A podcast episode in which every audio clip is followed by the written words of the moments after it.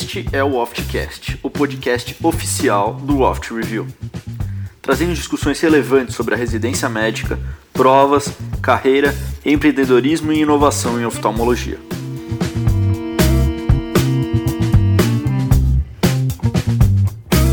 Bom dia a todos, bem-vindos. Esse é o Oftcast. Eu sou Tomás Minelli e hoje com o professor Bernardo e o professor Daniel, a gente vai fazer o nosso quarto clube do artigo.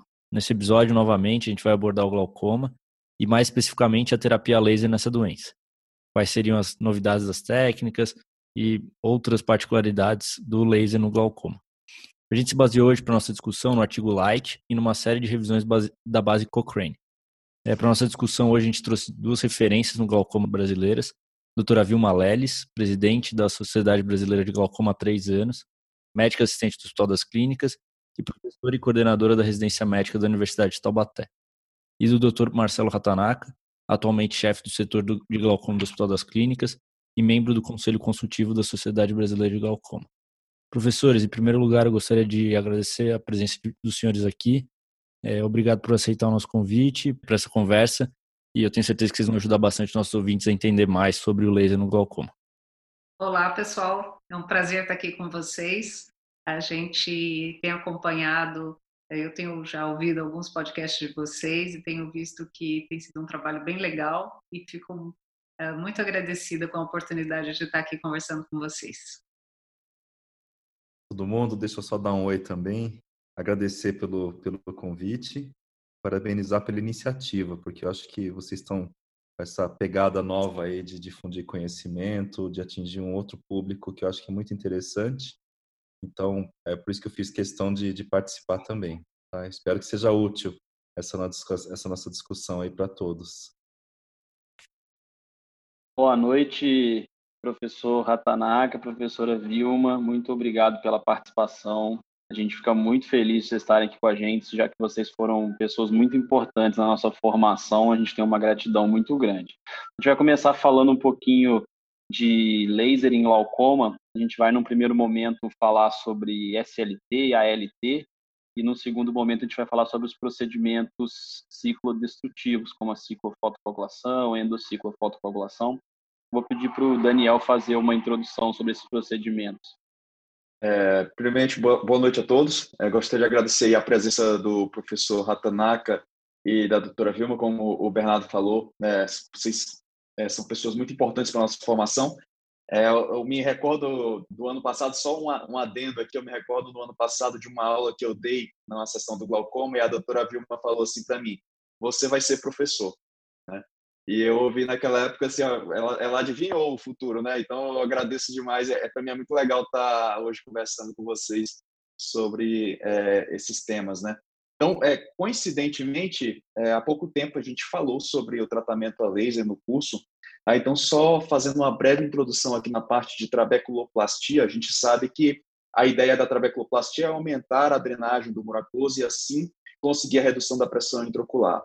Atualmente a gente tem dois tipos de lasers é, que nós utilizamos nesse procedimento, que é o laser de argônio e o SLT, que é o laser, é o IAG laser, né? E recebe esse nome SLT, né, de, de trabeculopatia seletiva a laser pela capacidade de ele atingir seletivamente tecidos pigmentados.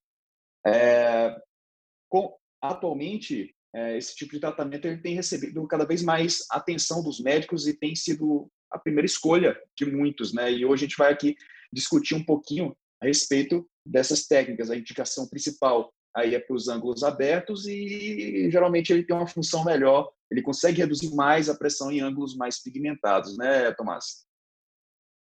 É isso aí, Dani. É, a gente sabe que tem essas duas técnicas, o SLT e o LT, com o SLT tendo algumas vantagens em relação ao LT, é, mas eu queria ouvir da opinião dos senhores professores, é, quando usar ambas as técnicas, mais especificamente também, se ainda existe espaço para a utilização do LT e uma segunda pergunta seria quando é que os senhores usam o SLT na, na, no dia a dia do consultório do, de vocês? Na verdade, acho que a gente pode pensar um pouquinho nessa ideia, assim, há, há muito tempo a gente vem tendo a trabeculoplastia com o laser de argônio ou diodo, que a ideia era fazer um tratamento na região da malha trabecular para melhorar a drenagem. É, isso vem evoluindo. Na verdade, existem vários tipos de laser que vêm sendo testados ao longo dos anos. Esse é o mais clássico na nossa rotina, né, que é a trabeculoplastia com laser de argônio, e por isso que a gente vê a abreviação ALT, esse A do argônio. Depois de algum tempo veio esse laser seletivo, que é o IAG, que a ideia, basicamente, a diferença entre eles é, do ponto de vista prático, é uma certa facilidade em realizar o SLT na, na forma de aplicação. Para fazer o argônio, a gente precisa mirar numa região muito específica e então, além de você, você ter que saber gonioscopia de qualquer forma, porque você só pode fazer esse tipo de tratamento em pacientes com ângulo aberto, você precisa realmente de um foco muito preciso é, de uma quantidade de energia muito precisa para você não exagerar no tratamento e provocar, ao contrário, uma destruição da região e uma piora da pressão. Acho que é útil a gente lembrar o seguinte: quando se faz estudos com uh, glaucoma, para estudar animais com glaucoma, uma das formas de fazer isso é destruir a malha trabecular deles com laser. Então, um argônio mal utilizado, ele leva a aumento de pressão e é esse o recurso que se usa em animais, em modelos animais. Então, a gente precisa ter uma atenção nesse sentido. Os riscos, então, eram maiores e com a trabeculoplastia seletiva a gente diminuiu esses riscos de uma forma um pouco mais padronizada de aplicação, que eu acho que o Hatanaka pode explicar um pouquinho para a gente sobre isso. Mas a ideia, então, é ser, é correr menos riscos, e conseguir, assim, ter uma redução de pressão é, que seja útil para os pacientes. É, eu posso comentar um pouquinho sobre, sobre o histórico, na verdade, né? Ah, a ideia é o seguinte: você tem uma malha trabecular. Bom, primeiro, a gente está falando de ângulo aberto, tá? Você tem que enxergar bem a região do ângulo para você enxergar onde você vai aplicar o laser, tá? Então a gente está falando de uma situação ou de um tratamento com laser para ângulo aberto, né? E preferencialmente pigmentado, porque é quem vai absorver a, a energia do laser. Aí o que, que acontece? Uh, inicialmente, assim, a muito grosso modo, possivelmente alguém falou, ah, vou fazer uns disparos de laser ali porque eu quero fazer umas aberturas na malha trabecular. Né? Seria a, a, ideia mais, mais simples, assim, mais simplista por falar. E é o que as pessoas ainda acham que é o mecanismo, mas não. Uh, na questão do argônio, o que o argônio faz, ele, ele, ele, ele encolhe a malha trabecular no lugar onde o laser é aplicado, né? Então, aí cai no que a Vilma comentou. Se você exagera na mão e faz um disparo um do lado do outro, todo coladinho, você começa a fechar toda a malha trabecular e a pressão vai lá para cima, né? Então, a ideia é, com o argônio é que ele, ele encolhe o tecido e ele estica o tecido adjacente. Então, essa, essa malha trabecular que fica esticada ao redor, em teoria, ela abre um pouco mais, é por ali que o aquoso vai, vai drenar. Por isso que a ideia no argônio, você faz um disparo, aí você, você passa o espaço de um ou dois disparos e faz mais um, aí faz o espaço de mais um ou dois disparos e faz mais um, e assim vai. Você vai fazendo uma coisa espaçada. Mas uh, qual que é o problema? Então, como é que a gente fazia na época da minha residência? Né? A gente fazia 180 graus só, e se eventualmente o paciente respondesse, mais para frente quisesse complementar, aí eu faria os 180 graus restantes. Fez 360 graus, acabou, não faz mais. Por quê? Você não quer destruir toda a malha trabecular. E é por isso que, na verdade, a gente ficava um pouco desmotivado, e pelo menos o que a gente observava, o que a gente observava é que não tinha um resultado aparentemente tão bom assim, né? E daí veio a seletiva. A seletiva, quando eu vou falar para o paciente, é, é, o exemplo que eu dou para ele entender, eu falo, ó, é como se fosse fazer um tratamento dermatológico com laser, né? Porque aí o paciente consegue meio que captar um pouco mais a ideia. Eu falo, você vai causar uma queimadura superficial, você assim como, sei lá, na pele, né? E eu falo, e o tecido regenerado ele tem um aspecto melhor, né? Aí o paciente fala, ah, tô entendendo. Então eu falo, é uma, é uma queimadura, entre aspas, superficial que gera uma reação inflamatória e o que se acredita é que essa reação inflamatória e os, e os mediadores e toda a reação que você vai gerar meio que dá uma regenerada naquele tecido e melhora a drenagem, né? Esse seria outro mecanismo. Seria uma lesão superficial e menos intensa a ponto de você poder refazer o laser. E daí a história começa a ficar interessante, porque você perde um pouco esse receio de destruir totalmente a malha trabecular, né? e você fica um pouco mais confiante que se eventualmente perder a eficácia, a gente vai acabar comentando sobre isso mais para frente, eu acho, né, sobre o quanto você espera de redução e por quanto tempo, você vai lá e depois que perdeu o efeito, você pode refazer. Essa é a ideia, né? Mas o que muda também é que a mira do argônio, você tem que fazer uma mira muito pequenininha, você tem que acertar uma faixa da malha trabecular. E não é fácil fazer isso. Enquanto que na seletiva, a mira é bem grande, ela vai desde o esporão escleral quase que até a linha de Schwab. Então, é uma, é uma mira tão grande que assim a chance de você errar é muito menor. Então, eu tenho essa impressão também que, em parte, ele funciona um pouco melhor porque é mais fácil de você aplicar. É um disparo do lado do outro com SLT, né?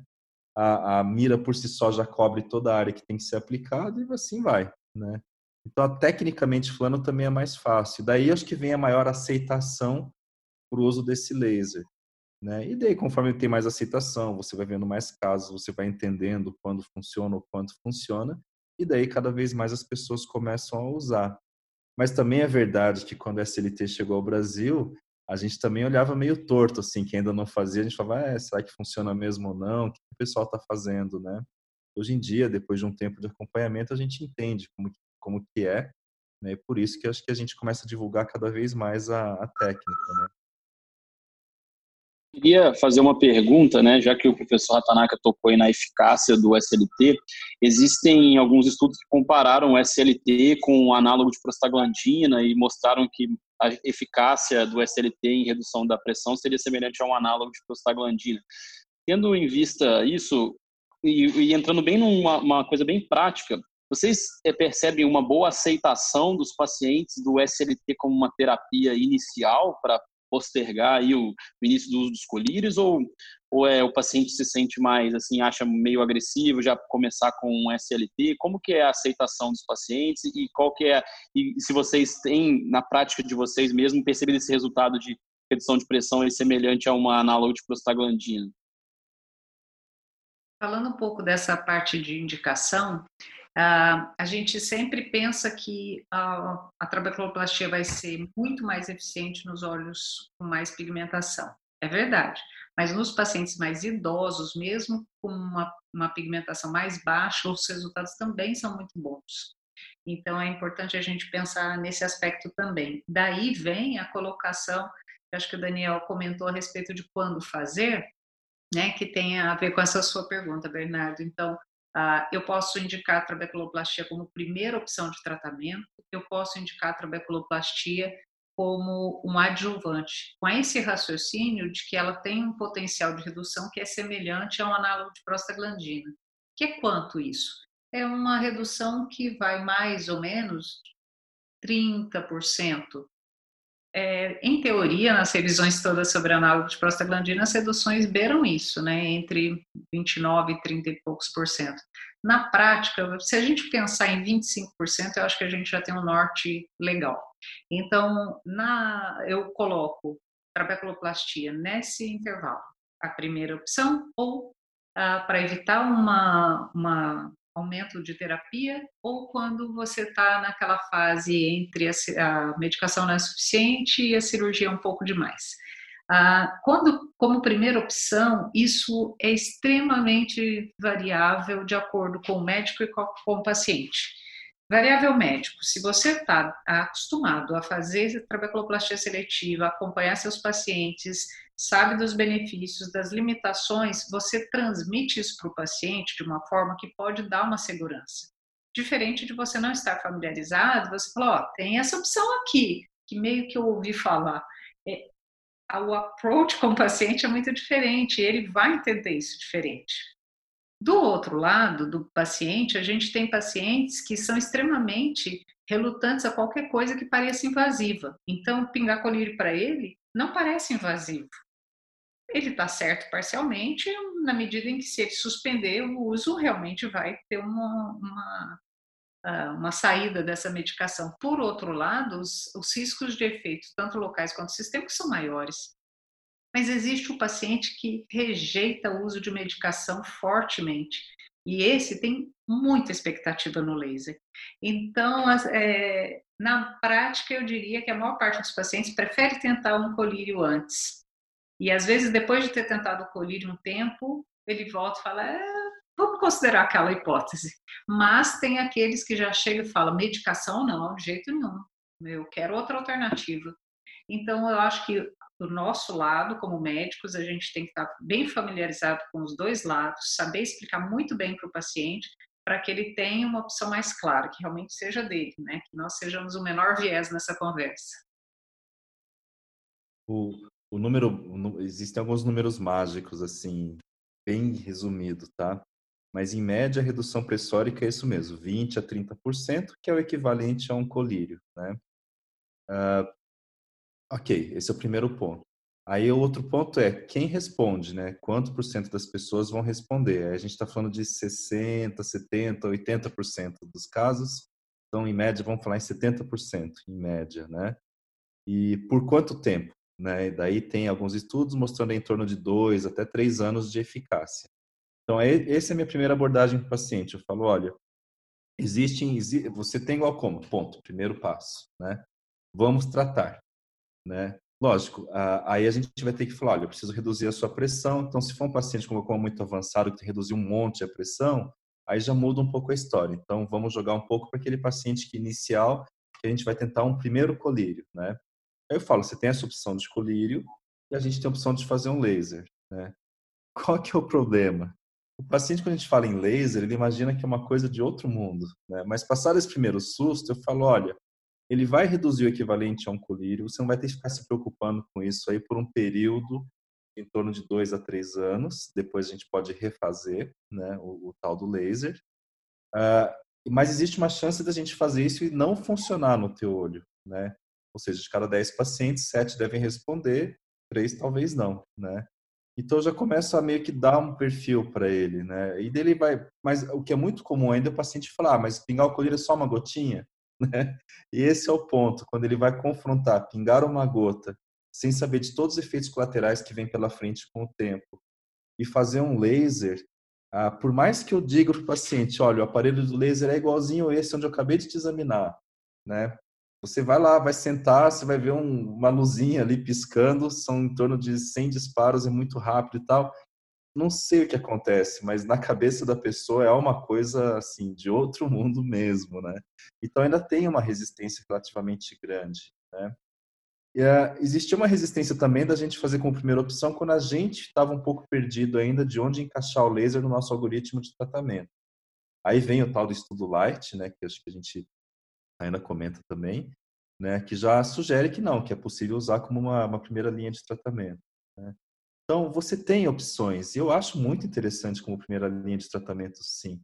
Né? Porque às vezes a gente acaba deixando muito para o último caso, quando o paciente já está usando aquele bolo de medicação há muito tempo, sei lá como que está esse trabeculado, sei lá como que vai responder ao laser, né? Então eu gosto muito da ideia de colocar o laser como primeira opção e deixar o colírio como uma segunda, tá? Mas, de novo, cada paciente é um caso, né? Importante saber que tem essa opção terapêutica aí na mão, tá? Mas é isso, número mágico 20 a 30% de redução, em torno de 70% dos pacientes vão responder. Uh, depois de dois a três anos, possivelmente essa pressão vai começar a descontrolar e você vai ter que rever a forma de, de, de controlar de novo isso, tá? Talvez reaplicando o laser. Uh, uma outra dúvida a respeito da terapia laser, que eu acho que é, deve ser bem interessante do ponto de vista do paciente, é com relação à questão financeira para ele, entre comparar o análogo e o laser. Como que é isso aí? É semelhante? É mais vantajoso para o paciente? Como que seria? A gente tem alguns cenários, né? A medicação, ela não varia muito. Você vai ter aí, as farmácias hoje em dia são homogêneas, né? Então a gente tem mais ou menos as mesmas redes pelo país, preços e promoções semelhantes. Mas laser varia muito. Então, se você estiver falando de uma aplicação de SLT, assim como um valor de consulta ou de cirurgia na capital, no interior, em São Paulo ou em Recife, vai ser diferente. Então, aí entra uma variação que cada um vai ter que fazer essa conta pro, junto com o seu paciente. O perfil do paciente, de novo, é uma coisa extremamente importante. Então, quando eu recebo um paciente que é, acabei de fazer o diagnóstico, vamos introduzir o tratamento, na verdade eu falo isso para todo mundo. É, o tratamento do glaucoma se faz com medicação, com laser e com cirurgia. para cada glaucoma, pode ser que você precise das três opções em algum momento, blá blá blá. Então eu levo a conversa já nesse sentido. Então eu já começo explicando que tem três coisas. Vai servir para o ângulo aberto, para fechado, para todo mundo essa conversa, né? E aí, quando ele é a primeira consulta, eu falo: você tem duas opções. Você pode fazer uso de uma medicação ou você pode fazer um laser. E aí tento mostrar para ele que assim o, o valor do, da medicação ele é diluído ao longo de um ano, que provavelmente é, já tenha dado para pagar o laser dele ao longo desse um ano, né? Mas isso também tem a ver com o bolso da pessoa, né? Então tem a ver com a condição dela, se ela vai poder pagar um laser de uma vez só para, em, vamos deixar aí em 70, 85% de chance de ter resultado, ou ela realmente não tem condição financeira disso e prefere ir aí aos poucos com a medicação. Então, condição financeira é um fator, e aí a gente entra numa questão que é, e eu estou falando de condição financeira porque eu estou considerando que é particular, né? Aí a gente entra num fator. SUS tem fototrabeculoplastia a laser seletiva? Não. Tem fototrabeculoplastia, está na tabela do SUS. Os serviços fazem regularmente pelo país? Não. É, fototrabeculoplastia seletiva é um aparelho exclusivo, custo mais alto, serviços SUS não sustentam isso. É, do ponto de vista é, geral, a gente, a Sociedade Brasileira de Glaucoma sabe disso e está se posicionando junto ao governo justamente para que isso seja incluído na forma de tratamento. O estudo Light veio justamente para dar essa, no, essa comprovação de que pode ser usado como primeira terapia para justificar o uso é, para os pacientes do serviço público. E no serviço de saúde suplementar dos convênios, os convênios são obrigados a pagar? Sim, tem lá fototrabeculoplastia, qualquer técnica, não fala qual. E do ponto de vista prático, os médicos sabem que é um aparelho com custo maior e que não dá para pagar o aparelho fazendo fototrabeculoplastia por esse valor. Então, via de regra, e a gente está autorizado a fazer isso, você negocia isso em separado, explica para o seu paciente que aquela trabeculoplastia é diferente e que não tá, você não faz pelo seu convênio e você deixa isso claro em um termo assinado com o paciente. Então, essa questão financeira, ela realmente é um, um ponto importante nessa conversa. E, e, além da questão, bom, tem a questão financeira, a gente tem que lembrar que análogo de prostaglandina faz parte da medicação de alto custo. O paciente pode é, obter a medicação, né, via via via SUS, né? Então, de novo, você tem que começar a pensar numa série de fatores, né? Então, imagina no mundo ideal onde você tem todas as opções possíveis e não tem que pensar em custo, né? Aí, de novo, a trabeculoplastia ela tá, ela, ela tem um espaço ali bem interessante, né? A questão de custo é muito importante para se pensar, mas tem uma outra questão que eu também gosto de pensar muito, é questão de fidelidade, fidelidade ao tratamento, adesão ao tratamento, né? Então, esse é um outro ponto que eu acho que pega muito, que é assim, ah, se você tem um procedimento que abaixa a pressão, aí eu não estou pensando em custo agora, tá? Mas vou chegar no custo no finalzinho desse raciocínio. Mas se você tem um, uma, uma, um procedimento que abaixa a pressão e não depende mais do paciente por alguns anos, né? Sei lá, em média, vamos chutar dois anos que ele continue funcionando, você, de certa forma, já fez um tratamento que agora deixa de depender dele, né? E com isso você meio que garante essa redução pressórica. Isso considerando uma pressão-alvo que já foi atendida, no, já foi atingida nesse primeiro laser, né? Mas se também não foi, pelo menos é um colírio a menos para o paciente se preocupar, né? Ao passo que se você deixa com medicação com colírio, a, é totalmente dependente se o paciente vai conseguir usar do jeito que ele tem que usar ou não. E convenhamos, né, entre nós aqui, qualquer tratamento um pouco mais longo que nós mesmos, médicos, temos que fazer com a gente, é super comum a gente esquecer uma dose, pular um horário, aquela correria quando você vê se esqueceu o dia, assim vai, né? Então, isso começa a comprometer a questão de, de resultado de tratamento. E cai naquela história, né, de um tratamento que no final saiu caro para o paciente, que são os medicamentos, no final ele progrediu. Mas você fala, poxa, mas o que está acontecendo? Gastou aí com com exames, com consulta, com retorno, com colírios, né?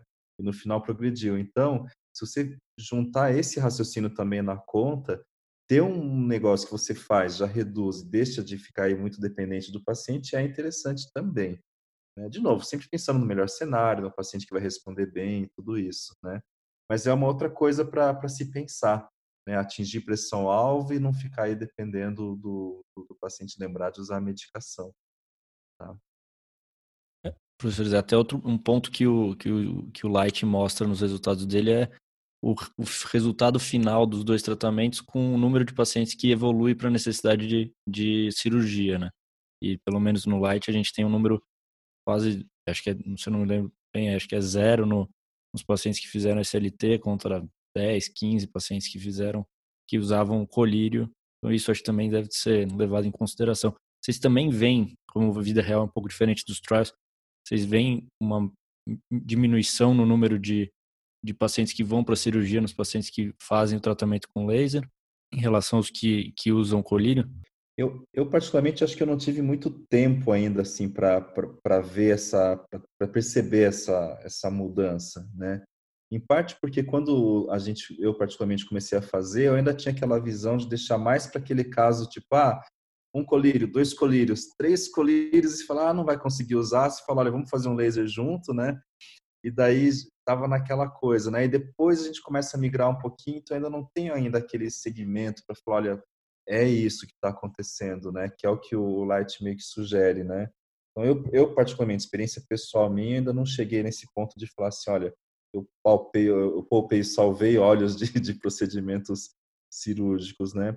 Mas tem casos pontuais. Às vezes tem aquele caso, já pensando naquele caso mais avançado, que você estava lá quase indicando cirurgia e falar, tá, mas um pouquinho que eu consigo reduzir, eu evito isso, né? a gente propõe o laser aí cai naquilo que a Vilma começou no começo, aquele, aquele, aquele intermediário né, do paciente já indo para a cirurgia.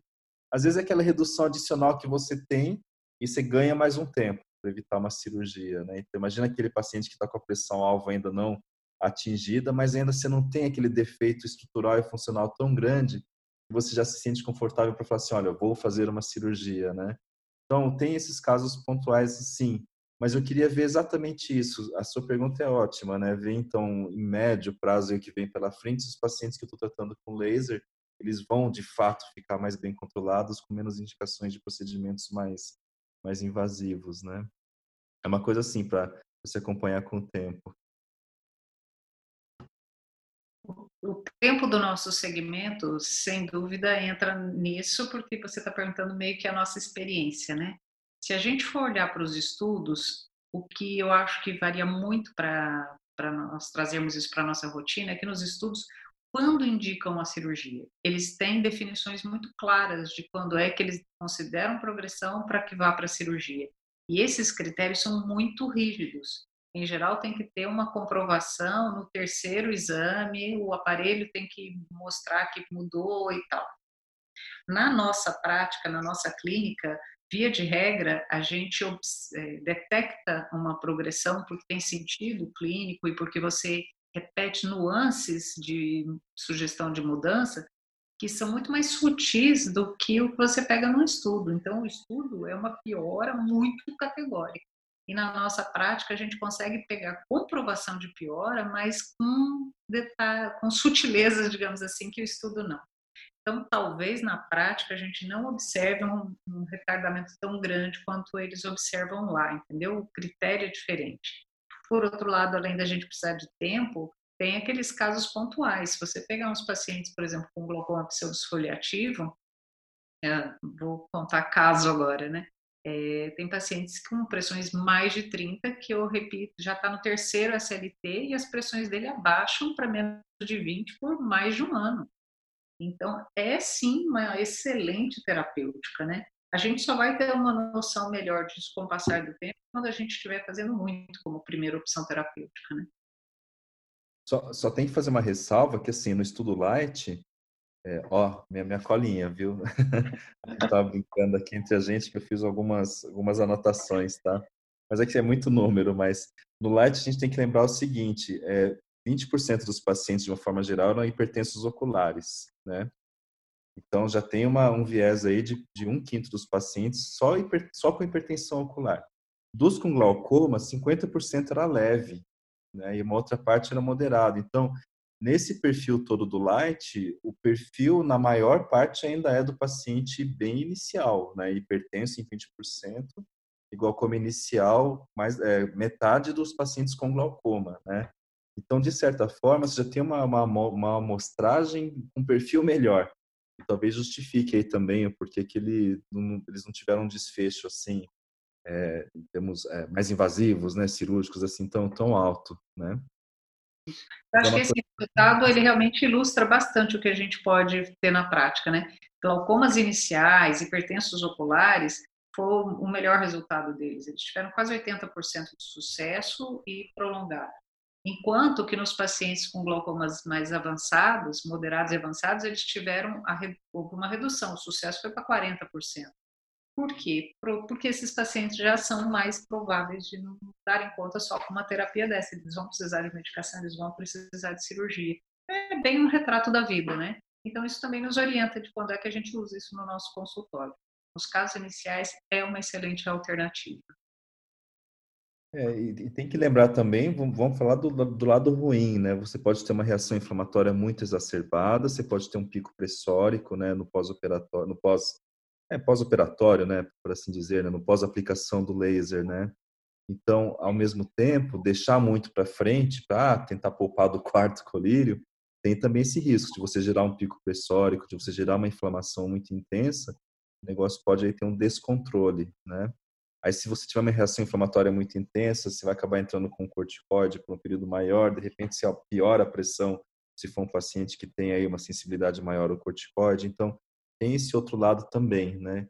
E daí, pensando nessas complicações, pensando numa redução de 20%, 30% por aí, é aí que você começa a entender dessa ideia de talvez jogar, trazer o laser mais para o tratamento mais uh, inicial, ou seja, pensar no laser como uma opção mais inicial de tratamento, né?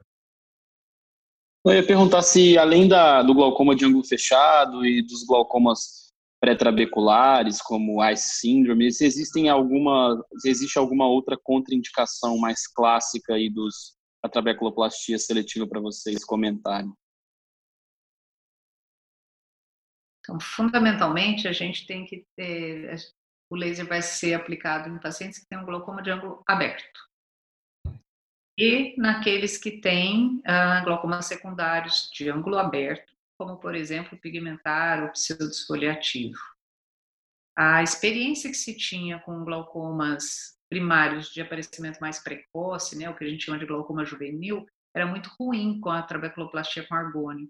E a gente não tem visto isso com a seletiva. A seletiva é, não causa aquela reação inflamatória tão grande quanto a gente via antes e é uma arma para esse grupo também. Fora isso, é contraindicação, né? Então, se a gente pensar em todos os glaucomas relacionados à inflamação, trauma, neovasculares, mesmo antes de fechar totalmente o ângulo, quer dizer, todas as outras situações estão descartadas.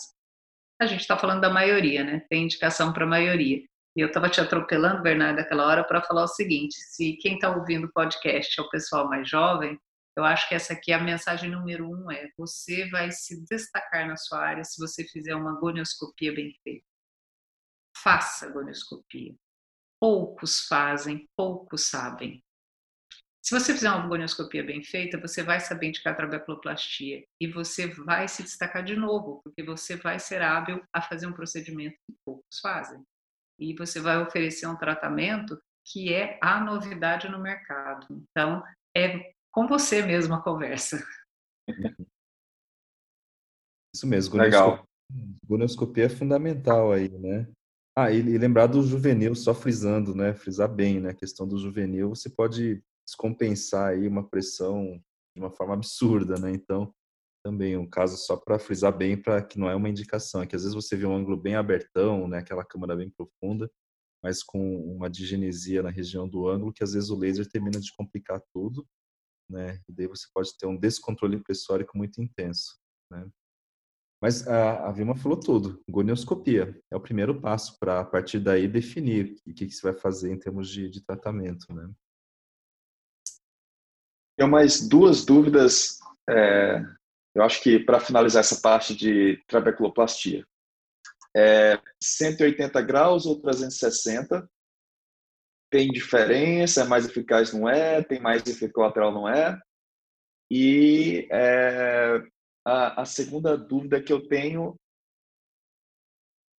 responde primeiro essa primeira. Então, já que eu elaboro a segunda pergunta. Primeiro essa pergunta, 180 ou 360? É, eu, eu, particularmente já tenho feito 360 graus, né? Uh, em parte acho que é por essa perda de medo, assim, de um, de um descontrole, de alguma coisa assim, né? E também porque a gente já meio que já consegue desvincular bem o SLT do ALT, né? Do argônio. O argônio obrigatoriamente 180, observa, se precisar complementa. Ou se resolver e mais para frente perder a eficácia, você faz onde não foi feito. Mas SLT eu já tenho feito 360 graus já. Tá? É isso. É, a gente fazia é, com argônio 180 graus. Primeiro, porque eu não sabia o tamanho da resposta, a intensidade da resposta daquele olho, nem para o lado bom da resolução da pressão, nem para o lado ruim das complicações. Então, padrão 180 graus e quando vai repetir, repete nos outros 180 graus, não em cima da mesma área. Aí quando se começou a fazer SLT, começou mais ou menos com essa ideia, mas foi vendo que não, que fazer 360 graus ok, você tinha baixo risco e uma boa eficiência. Então, SLT 360 graus e o Light, por exemplo, que é um belo estudo que nos conta sobre isso, mas também a gente tem uma revisão sistemática é, importante na literatura juntando todos esses procedimentos e a maior parte 360 graus e você pode reaplicar sobre a mesma área sem problema. A segunda pergunta a senhora acabou de responder era se eu posso reaplicar na mesma área, né? Então, então o SLT eu posso reaplicar na mesma área, mas o ALT não. Legal, Exato. isso aí. Exato, isso mesmo. É, bem bacana essa discussão aí da trabecoplastia, a gente conseguiu conversar bastante aí é, de forma bem aprofundada. E eu gostaria agora de introduzir a parte da ciclofotocoagulação. É, né? Ela, vem, ela é um procedimento utilizado já há bastante tempo, já foi utilizado é, crioablação de corpo ciliar, é, depois passou por IAG, chegou no, no laser de iodo, né? E sempre costumava ser indicada mais para aquele olho já com prognóstico mais reservado, um olho é, que já foi submetido a vários procedimentos para, de glaucoma mas a gente tem visto o surgimento de outras técnicas, uma ciclofoto endoscópica, a, o método micropulsado. Eu gostaria de saber sobre essas técnicas diferenciadas e se a indicação ela se mantém semelhante para aqueles olhos de prognóstico mais, mais difíceis ou se atualmente tem mudado um pouquinho mais. É, realmente. É, de novo, a gente pode olhar esse aspecto histórico, né? Ah, procedimento ciclo destrutivo sempre esteve na, no final da linha do tratamento do glaucoma, justamente porque você está realmente destruindo o olho, né? Você está destruindo o corpo ciliar, então você está causando é, uma mudança irreversível e que tem algumas consequências. O grande problema da ciclodestruição, desde os primórdios até hoje em dia, é que a gente não tem uma, uma maneira adequada de quantificar o que a gente faz de tratamento com o resultado que a gente vai ter. E se uh, o tratamento é irreversível, você tem que começar pegando leve para depois chegar num tratamento mais intenso. Então, a, as mudanças que aconteceram ao longo dos anos têm como objetivo é, ter uma destruição mais localizada, é, ser mais específico, destruir menos área ao redor e destruir sim o corpo ciliar, destruir sim os epitélio do corpo ciliar, é, causando então menos destruição ao redor e sendo mais eficiente na redução. Então, a redução das complicações é o que está na mira dessa evolução a primeira coisa que eu queria lembrar, bom, voltando no tempo, né? Eu fiz ciclodestruição, é, é, ciclocrio na minha residência. Essa coisa de no meu tempo é fogo, né? Mas, sim, era, era coisa do R1 para o R2. E a gente achava o máximo, porque antes de fazer a injeção de álcool para aquele glaucoma muito avançado, olho doloroso, o R1 era agraciado com a chance de fazer a ciclocrio, né? que era o terror do pessoal da retina, porque a gente usava a ponteira do ciclocrio e daí na hora que eles tinham que fazer a introflexão não tinha a, a ciclocrio para eles a retina, né? Então era um terror. Mas era o que a gente tinha para fazer a ciclodestruição. Então, para o pessoal mais das antigas, a gente ficou com essa imagem assim muito negativa de você ir lá e mexer no corpo ciliar, né? A, agora, a questão do, do, laser, uma das revisões do, do Cochrane tá, tá aí, né? Assim, ele, eles tentam também, eles tentaram juntar tudo no mesmo balaio, né? Tudo quanto é tipo de, de laser, né? E, e tipo de aplicação, um compara com a Armed, assim vai, né? Eles não concluem muita coisa. Mas, em parte, uma dificuldade que eu vejo é você acertar o corpo ciliar. E daí, o que eu acho que é bem interessante, o Lisandro Sakata, né, de Curitiba, ele tem uma imagem muito bonita do olho. É, é como se a câmera estivesse repousando sobre o nervo óptico e apontada em direção à córnea, tá? E daí você vê o quanto o corpo ciliar olhando de longe parece que são várias várias estruturas uma do lado da outra mas você percebe o quanto uma está mais anteriorizada que a outra. E quando você vai acertar com laser, aí o negócio pega. Se você vai acertar no lugar correto.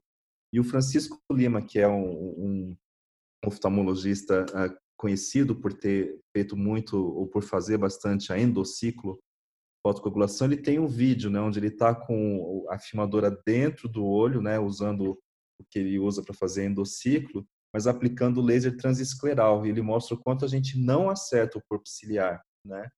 E daí começam alguns problemas, né? Que é aquela coisa de potência, vai por mais potência ou menos, porque você viu que na primeira vez não foi. Talvez não tenha ido porque não acertou o corpo ciliar direito, né? E daí, se você exagera na mão, você começa a ter aquele olho todo inflamado, e a gente vê o quanto é doloroso para o paciente, e aquele medo de fitizes. E daí a gente entende por que, que daí na história entra o micropulsado, que daí você tem um laser, entre aspas, menos intenso, mas você fica dando voltinhas ali, porque numa dessas acho que aumenta as chances de você acertar, né? E, e daí aí vem a dúvida de quantas voltas você faz, por quanto tempo, e aí que começa toda a, a problemática da, da manipulação desse tipo de laser, da ciclofotocoagulação, que está, a meu ver, uma dificuldade muito grande, que é padronizar, que é definir qual a melhor forma de tratar, né? E por isso que a gente tem modelos diferentes de laser, formas diferentes de aplicar e diferentes oftalmologistas com diferentes resultados. Eu queria comentar uma coisa que eu achei bem interessante, assim, é, sendo muito clara, a gente tem um viés nessa conversa toda. É, eu também comecei lá na Ciclocrio e vim evoluindo, mudando aí ao longo do tempo. É, tudo funciona. Tudo funciona porque depende da intensidade com que você usa. Então, seu objetivo um é ciclo destruir, você vai conseguir, né?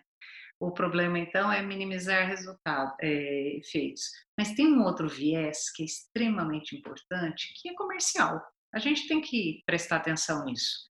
Os aparelhos surgem não por acaso, assim, só para a nossa necessidade. Eles surgem e vão criando argumentos para serem vendidos, para serem comercializados, enfim. Então, isso é um viés que a gente precisa aprender a olhar para ele. Então, falando disso, assim, é, ao longo do tempo, a gente passou da ciclofoto transescleral contínua para a ciclofoto transescleral micropulsada. Qual é a diferença que se pretende? Se pretendia dar um ciclo do laser intervalado de forma que desse um tempo para o corpo ciliar dar uma esfriada e depois voltar a receber esse laser. É apenas uma conjectura, porque isso nunca foi comprovado que acontece. É, aí vem, por exemplo, um colega e mostra que mesmo atingindo, colocando transescleralmente, se você olha por dentro, você vê que não acerta sempre. Mas aí tem um vídeo também que mostra em modelo animal e quando você é, faz um, um ciclofoto micropulsada, você tem uma certa contração e coagulação do corpo ciliar na, na região é, do corpo propriamente, sem que pegue os processos ciliares, e acredita-se que isso leve a uma melhora da drenagem, não só ciclodestruição. A gente tem uma série de possibilidades nessa conversa. Então, tudo isso que surge ao redor, que não tem grande comprovação, mas que todo mundo se apega, tem a ver com essa é, vontade que a gente tem de ter um tratamento que seja efetivo com menor complicação. Né? Então a gente tem que tomar cuidado na hora da nossa indicação para a gente não cair nessa situação. E a gente sabe que existe, né? A gente está diante de um paciente, a gente se envolve no relacionamento com ele, na condição financeira dele ou não, na é, se é um paciente difícil de entender o que a gente está explicando ou não, e a gente acaba tendo indicações que favorecem mais a nossa necessidade do que realmente ela é de verdade. Tudo é procedimento ciclodestrutivo. A melhor alternativa seria fazer é, endoscópica. Eu estou olhando para o corpo ciliar e estou atirando nele. E quanto você precisa atirar para atingir, para ter uma redução X de pressão? A gente continua sem saber. Então, mesmo a coisa mais precisa, que é olhar para o corpo ciliar, não me dá uma redução é, precisa e é, relacionada ao quanto eu queimei. Então, é procedimento ciclodestrutivo. Justifica eu fazer uma endoscopia em qualquer paciente para fazer esse laser? Não justifica. Entra na questão do risco-benefício. Isso mesmo. Acho que a questão toda, para quem está pensando em aprofundar ou já começar mesmo a fazer, é primeiro tentar entender qual técnica você vai usar, porque a questão toda que eu acho que eu tenho observado é assim. A gente fala do procedimento ciclodestrutivo como se fosse um só. Então, por exemplo, SL, trabeculoplastia ficou fácil. Você tinha o ALT e agora tem o SLT. De vez em quando, na falta de, algumas pessoas ainda usam argônio, mas pronto. É o que você tem, tá lá. E mesmo os diferentes aparelhos, eles fazem a mesma coisa, né? A, questão da, da ciclofoto é a gente tentar colocar tudo no mesmo, no, no mesmo contexto, né?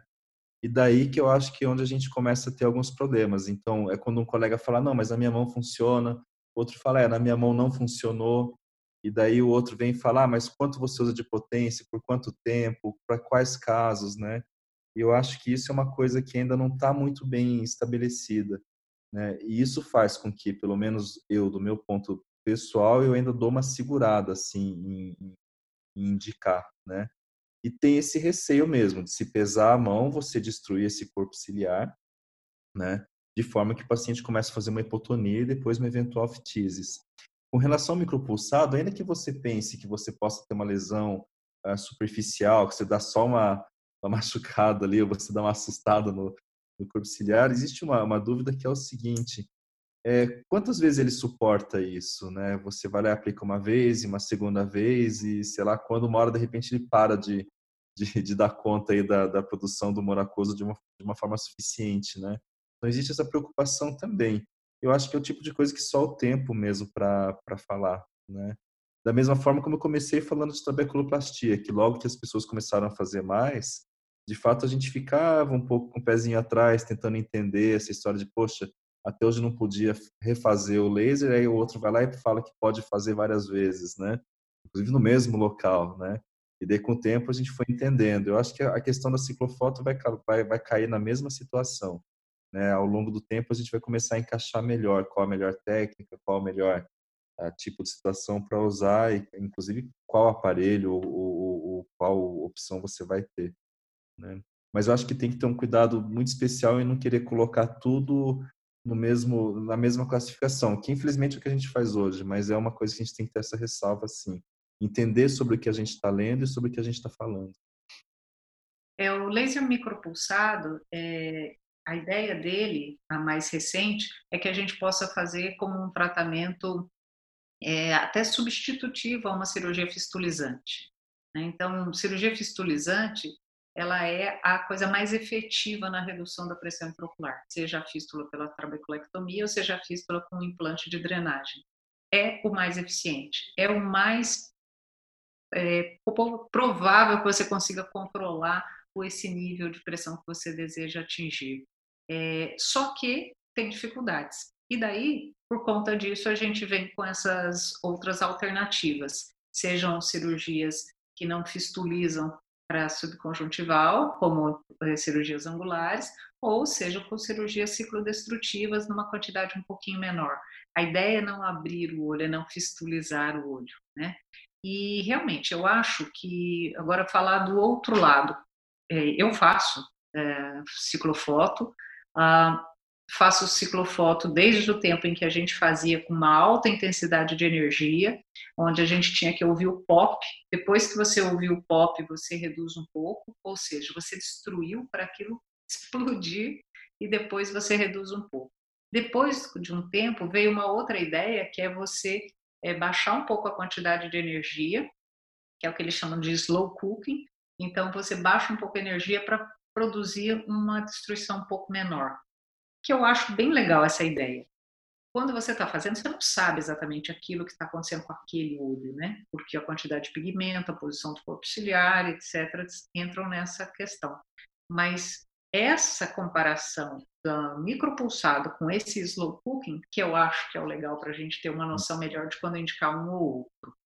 Eu gosto muito da ideia do micropulsado, é, dessa questão de você ir distribuindo, dando essas voltinhas, como disse o Ratanaka, em volta do olho, é, me agrada muito essa ideia da gente é, diminuir a quantidade de laser e tentar ter melhores benefícios. Eu faço quando eu indico.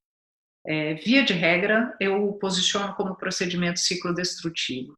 A situação mais legal que eu vejo é quando você já pôs um implante de drenagem e que está falindo. E aí, para onde você vai? Né? Você vai para um segundo implante de drenagem, você tira o primeiro tubo, você põe em outro lugar.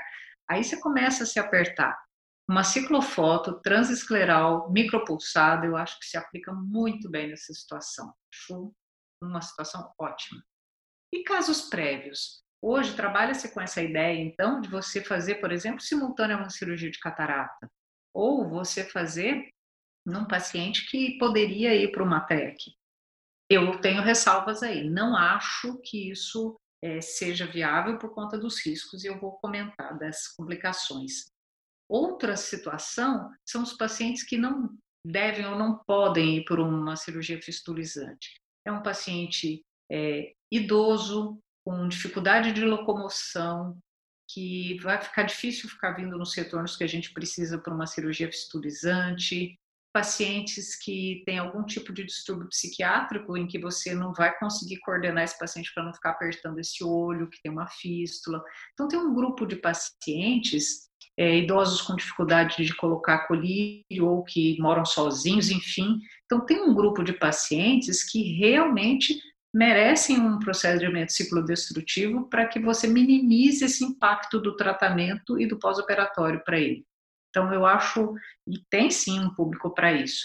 Mas o que a gente, é, eu procuro seguir, tem aí um nomograma de quantidade de voltinhas que a gente dá ao redor do olho, e eu acho que essa, essa média que foi considerada como ideal entre tendo a melhor eficácia e o menor risco, que é que são duas voltinhas de 90 é, segundos e depois é, 45 e 45, eu acho essa uma estratégia boa. Eu tenho feito essa e já aviso o paciente.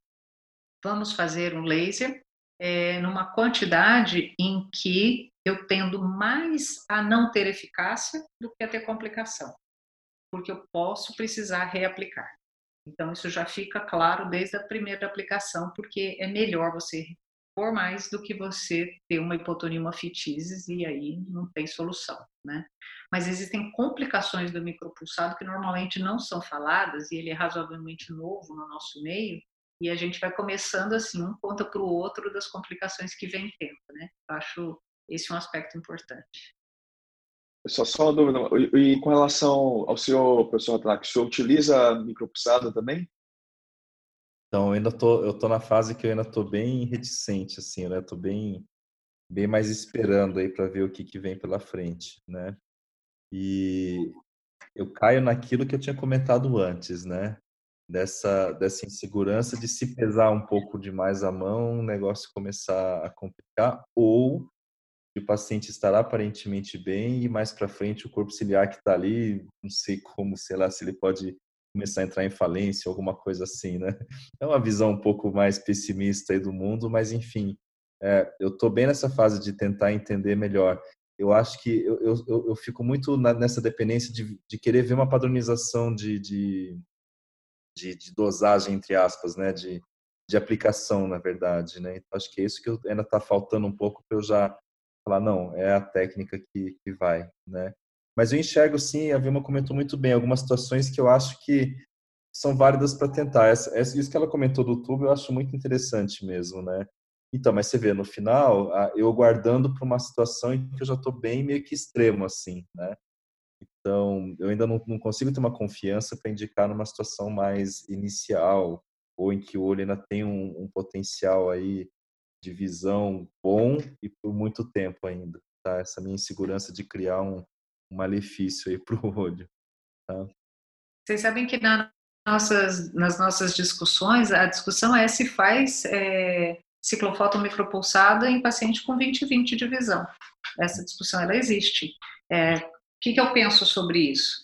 Eu acho que se corre um risco imenso, porque edema cistoide de mácula existe e nem todos voltam e rápido. Então, tem pacientes que têm uma redução de visão e, primeiro, eles ficam extremamente insatisfeitos. Um paciente com 20-20 que baixa a visão é complicado. E segundo, que às vezes demora muito ou não voltam. Então, esse eu estou falando do lado do paciente que ficou insatisfeito, né? Mas e da minha consciência que fiz um procedimento que baixou a cuidado visual de um paciente 20? Não pode, né? Então, eu não indico para essa situação, salvo alguma exceção que pode até acontecer que eu ainda não vivi, mas é, via de regra, pacientes com glaucomas mais avançados nesses pós-tubos, eu já vi é, redução de visão, pacientes muito avançados, quer dizer, ia ter, né? É, respondeu razoavelmente ao micropulsado para me evitar a 50 cirurgia, mas acabou tendo baixa de visão central. Lesão de epitélio corneano, é, pelas alterações provavelmente limbares que a gente promove, já vi, tem pacientes que abrem úlceras e que ficaram leucoma, ótimo, mas tem colegas que tiveram pacientes que tiveram perfuração ocular, foram para transplante pós-laser micropulsado, né? Isso a gente não fica falando por aí, né? Isso é um fato. É, então, lesões corneanas são importantes, é, complicações é, maculares são importantes, fora reações inflamatórias prolongadas que às vezes acontecem, pacientes que ficam dependentes de corticoide. Então, não é para qualquer paciente, né? A gente precisa escolher esse olho, né? Então, se eu fizesse uma comparação assim, quem deve mais fazer laser micropulsado, além de quem, né, ciclodestruição, além de quem faz glaucoma? É, mais o pessoal da catarata ou mais o pessoal da retina? Dividindo os oftalmologistas em pessoal, é, o pessoal da catarata, eles aderem muito porque é meio que parece que solucionou tudo, né? Fiz a catarata, fiz o procedimento, a pressão ficou boa, alta, né? Agora, eu acho que ele se adequa muito ao pessoal da retina, porque pacientes com glaucoma neovascular, pacientes com glaucomas complicados com as cirurgias vitreoretinianas, uma ciclofotodestruição pode ser muito bem-vinda para alguns casos. Perfeito, professores. Acho que todas as perguntas que a gente tinha pensado em, fazer para os senhores dessa questão mais teórica e relação à prática do dia a dia dos lasers, acho que vocês já comentaram. Eu queria entrar agora num outro ponto que é, a senhora professora Vilma já comentou um pouquinho sobre se diferenciar com laser. Eu queria saber quando um oftalmologista, uma clínica, um grupo deveria pensar em em adquirir um laser desse? Quantos lasers a gente tem nos grandes centros? Já é, uma, já é comum as pessoas terem o laser? É, quanto tempo demora para essa tecnologia se pagar? Você ter um laser sozinho, é, você precisa ter um volume de atendimento grande. Exatamente qual é esse volume, eu não posso te dizer. Essa é uma conta que todo mundo que tem clínica, consultório, enfim, a gente precisa aprender a fazer contas que eu francamente não pratico muito, mas na verdade a gente precisa entender, né? É o, que a gente, é, o volume de atendimento, nosso volume que é cirúrgico, nosso ganho com isso, percentual de pacientes que vão para esse procedimento para a gente fazer essa conta. É, facilmente a gente pode dizer que isso deve ser um como é um procedimento no volume menor, isso deve ser para um grupo de oftalmologistas. Então você tem em um hospital, em uma clínica grande, onde vários colegas é, vão fazer esse laser lá. É, há lugares grandes, poucas pessoas que, que, que, desejam ter isso no arsenal terapêutico, né? É, acham isso importante, mas se a gente for pensar em custo-benefício, laser micropulsado e fototrabeculoplastia ainda hoje é coisa para grupo. Quanto mais pessoas utilizarem, melhor. É, até porque, de novo, vamos pensar agora em, no, no, em quem está ouvindo a gente, né? Que eu imagino que seja o pessoal aí que está terminando, o pessoal mais, mais, mais jovem aí, você vai ter outras prioridades para investir no seu consultório, né? Tem a questão do, se você for falar de glaucoma, tá? Vai desde o paquímetro, que a gente fica feliz quando compra o primeiro paquímetro, né? Aí depois você começa a pensar quem que vem pela frente, o OCT, né, o campo visual, aí você começa a fazer contas e fala, gente, isso aqui não vai, não vai ter fim. Aí quando você fala de fazer campo visual para o sócio da tua clínica que não faz glaucoma, ele fala, olha, esquece, porque esse exame não paga nada. E o paciente demora meia hora para fazer um exame. Então, aí você começa a entrar numa conta que no final da história esse laser com certeza vai ficar lá no final, né? Pensando nisso, é que existem alguns modelos de laser é, de trabeculoplastia, eu vou falar de trabeculoplastia que tem mais experiência, né? Que tem o laser junto para fazer a capsulotomia, né? Porque assim, o problema que a gente tem do laser de trabeculoplastia seletiva é que em teoria ele só serve para isso. O argônio você consegue usar para fotocoagular retina, né? Mas o seletivo para glaucoma é só para aquilo, né? Então, tem sim alguns modelos que fazem capsulotomia e, e, e é um IAG que se faz capsulotomia, você pode usar para fazer iridotomia também, tá? Ah, quando, ah, quando eu fui atrás do laser que eu uso para fazer a seletiva, ah, aí eu não sei, aí entra a parte técnica, tá? Mas pelo menos a pessoa que era o representante da empresa falou, olha, se você pensar bem, se você tiver um aparelho com dois lasers ao mesmo tempo, sua chance de ter problema técnico com ele é maior, né? Eu não sei se ele queria vender para a gente dois aparelhos, mas ele veio com, essa, com esse primeiro raciocínio. Mas por que eu estou falando isso? Tem relatos na literatura de uma pessoa que, o cara descreveu esse caso, tá? Que foi fazer a capsulotomia e não fez o switch, não trocou o laser da seletiva para capsulotomia, tá? E ele ficou dando disparo na região da na, na cápsula com o laser que era usado para seletiva. Ele não mudou para o modo IAG normal. E ele fez lesão macular, tá? Ele descreveu esse caso. Então, é, isso é uma outra coisa. Tanto é que quando chegou o aparelho lá para o Hospital das Clínicas, a coisa que eu perguntei era se dava para desativar o modo capsulotomia, que eu fiquei super preocupado. E no modelo específico que a gente tem no nosso hospital, lá no Hospital das Clínicas, é um botãozinho pequenininho que se você esquecer de, de prestar atenção, vai mesmo, né? Então, é uma dica que parece tão simples, né? Mas é isso. Mas então, pensando nessa questão de custo e benefício de aparelho, tem essa questão de você um, um custo um pouco a mais você não ter que depois investir em dois aparelhos, né? Uh, no meu caso em específico, aqui em São Paulo, fomos em. É que a gente foi, acho que um dos, dos, um dos primeiros SLTs que a gente trouxe para São Paulo.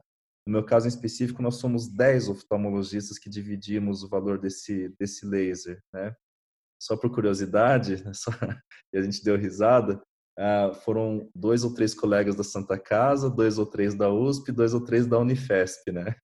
E, e, a gente colocou no, no hospital, aí não ficou no consultório de ninguém, ficou num centro diagnóstico e assim todo mundo teria acesso. Mas só para dar risada, a gente brincou e falou: pronto, já tem consenso, né? Santa Casa, USP e Unifesp, a seletiva, né? Mas é porque naquela época, como estava iniciando, a gente ia começar, a gente falou: bom, se eventualmente a gente perceber que foi uma, uma mancada ter investido nesse aparelho, pelo menos o prejuízo ficou dividido em um décimo para cada, né? E no final a gente teve essa oportunidade de fazer essa coisa interessante entre diferentes escolas, né? E a gente foi se conversando e trocando experiências, né? Mas isso mostrou para mim muito essa questão de saber escolher na hora da, de montar o consultório qual vai ser o aparelho. Essa conta realmente ela é, ela é bem complexa, viu? Mas de uma forma geral, eu já te adianto que você teria que ter um volume bem grande assim para para conseguir ter recuperar esse valor Logo, isso se você não pensar em depreciação do aparelho e custo de manutenção também. Tá? Então, a, minha dica é, faz mais sentido para quem vai pensar em glaucoma investir na parte de diagnóstico, estrutura, função e pensar, chamar um colega falar assim, olha, vamos fazer um, um, uma divisão aqui, deixar num ponto neutro e a gente vai usando o aparelho. Eu acho que é a solução mais inteligente, na verdade. Tá? Mas, de novo, isso pensando no mundo geral. Tem colegas e colegas. Alguns colegas saem comprando o consultório dos sonhos já na primeira tacada, né? Mas a gente sabe que não é bem assim na, na grande maioria da, das vezes, né? É, eu acho que isso tem um, um cenário muito distinto. Né? Eu espero que vocês sejam ouvidos pelo país todo. E há uma diferença muito grande, por exemplo, num grande centro como São Paulo, do que acontece no interior de São Paulo, do que acontece na maior parte do país. Então, esses cenários são muito importantes. Então, quem vai para cada um desses lugares, quem pretende se fixar nesses lugares, precisa levar isso em consideração.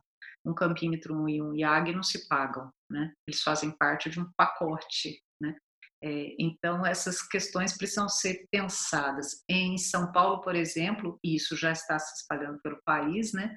A gente tem grandes empresas comprando isso. A gente não vai precisar, a gente, eu digo, principalmente vocês que estão entrando agora no mercado, né? Não vão precisar comprar equipamentos porque vocês vão trabalhar para grandes empresas que vão ter tudo, né?